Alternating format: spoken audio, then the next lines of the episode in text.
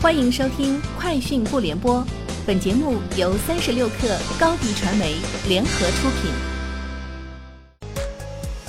网罗新商业领域全天最热消息，欢迎收听《快讯不联播》。今天是二零一九年八月十九号。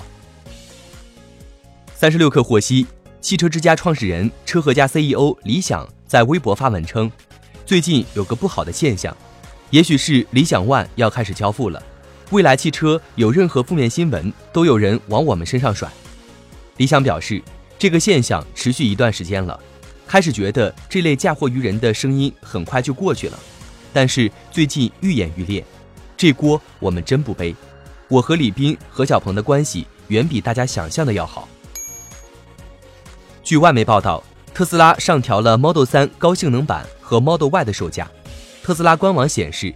高性能版 Model 3的价格上调了一千美元，至五万五千九百九十美元。除了上调 Performance 高性能版 Model 3的价格，此前特斯拉还上调了 Model Y 的售价。淘宝网针对淘宝网市场管理与违规处理规范进行调整，此次规则将于二零一九年八月二十六号生效。规则更改后，淘宝网市场管理与违规处理规范。与淘宝网关于违背承诺实施细则均对违背承诺方面要求，若卖家违背发货时间、交易价格、运送方式等承诺的，需向买家支付该商品实际成交金额的百分之十作为违约金，且赔付金额最高不超过一百元，最低不少于五元，特殊商品除外。从滴滴方面获悉，滴滴出行在广州上线网约车开放平台，接入第三方服务商如祺出行。广州用户可一键同时呼叫滴滴平台和如祺出行的车辆。如祺出行是由广汽集团、腾讯、广州公交集团、滴滴等共同投资开展的创新移动出行业务，投资总额逾十亿元。该服务目前还处于试运营阶段，本月底之前，广州用户将逐步可以使用。今日媒体报道称，蔚来汽车继续新一轮裁员。此外，还称未来正计划从纽交所。退回科创板，对此，蔚来汽车相关人士表示，蔚来位于硅谷办公室并没有关，现在有五百多人。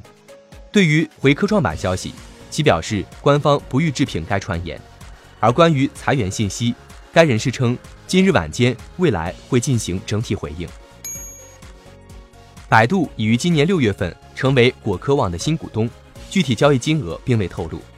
天眼查信息显示，百度投资并购部旗下。达资县百瑞祥创业投资管理有限责任公司持股北京果壳互动科技传媒有限公司百分之九点三八。相比于知乎，果壳和百度的合作目前并没有到特别深入的阶段，内容上没有打通。果壳网只在百度上开设了百家号。一位果壳网员工称，百度的确是果壳的股东之一，但对双方合作等细节问题并不清楚。近两个月。滴滴员工收到了该公司对期权调整的通知，员工有两个选择：一是可将行权价降成接近于零元的一个低价格，但是股数会相应减少；二是维持行权价格和股数不变。不同轮次加入的员工行权价格不一致，有员工行权价高达十七美元每股。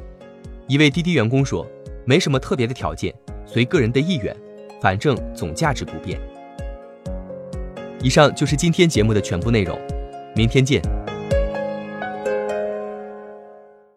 欢迎加入三十六课官方社群，添加微信 baby 三十六课 b a b y 三六 k r，获取独家商业资讯，听大咖讲风口，聊创业，和上万课友一起交流学习。